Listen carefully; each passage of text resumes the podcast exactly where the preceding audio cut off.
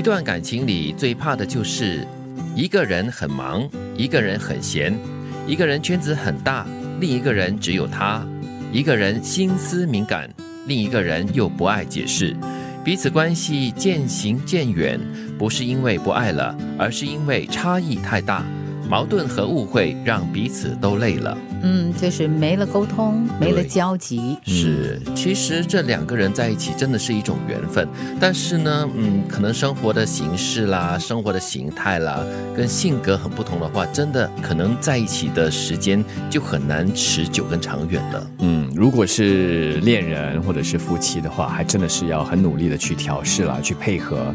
如果是朋友的话，那就暂时疏远一点吧。等情况改善了，或者是彼此间或者其中一方改变了之后，再来试试看了。对，你看一个人很忙，一个人很闲哦，真的那个差距就是真的很大、哦。差距不能太远，但是同时也需要有分别，那么才可能互补嘛。是，嗯，就是两个人在关注不一样的东西的时候呢，就很难有机会可以好好的坐在一起了。嗯，可是很多时候又说，哎，一对情侣在一起哦，通常如果是两个很不同的人哦，反而可以在一起久一点，因为彼此互相吸引嘛。他不同的地方有不同的东西可以吸引着他。那好像又是不一样的东西，因为一个人很忙，一个人很闲，就表示说另外一个人永远处于一个等待的状态，嗯等你忙完了转身回来看我一眼这样子。是，然后一个人的圈子很大，就是他生活中有很多的朋友啦、亲戚啦、同事啦各方面。然后另外一个人呢，他的全世界只有他一个，那个压力也是在那边的、哦。所以这三点啊，闲和忙、圈子大小，还有这个个人的心思，一个不爱解释，一个比较敏感，感觉上是一种态度的问题。嗯，这种态度是可以去调试的，呃，让彼此之间、双方之间哈、可以来到一个比较接近的平衡点。那么就落差不大的话，还比较好在一起相处。嗯，我感觉就是两个人没有一个共同的这个目标跟生活的重心。对就是你的生活的重心永远不是另外一个人的话，你们两个人是很难就是继续走下去的。又或者是一些基本理念，又或者是三观，我们所说哈，两个人要在一起的话是必须相近的。那其他生活的不一样，个性啊、特质啊、想法不一样，我觉得那就可以有一种互补啊，或者是互相欣赏。除了互补以外，就是要互相磨合啦。如果两个人决定要在一起的话呢，当然是希望是长长久久的，那个关系可以走远一点。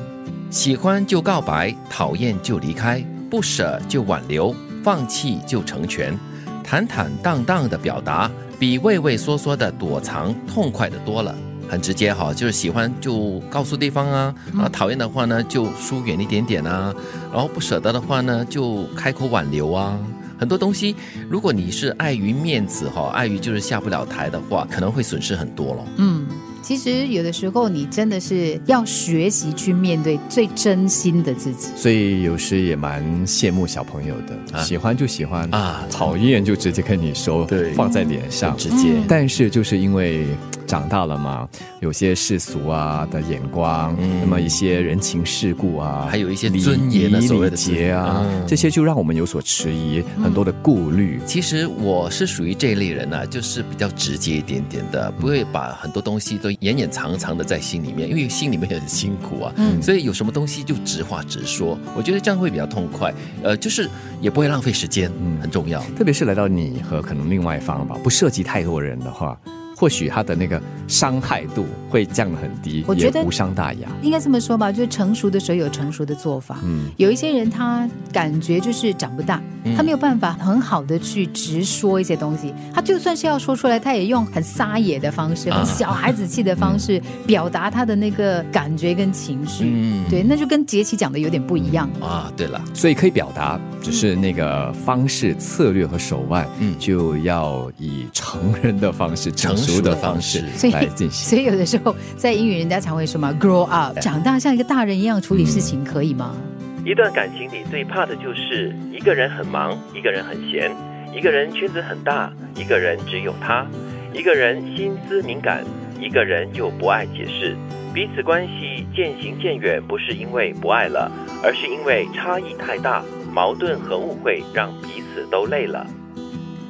喜欢就告白，讨厌就离开，不舍就挽留，放弃就成全。坦坦荡荡的表达，比畏畏缩缩的躲藏痛快多了。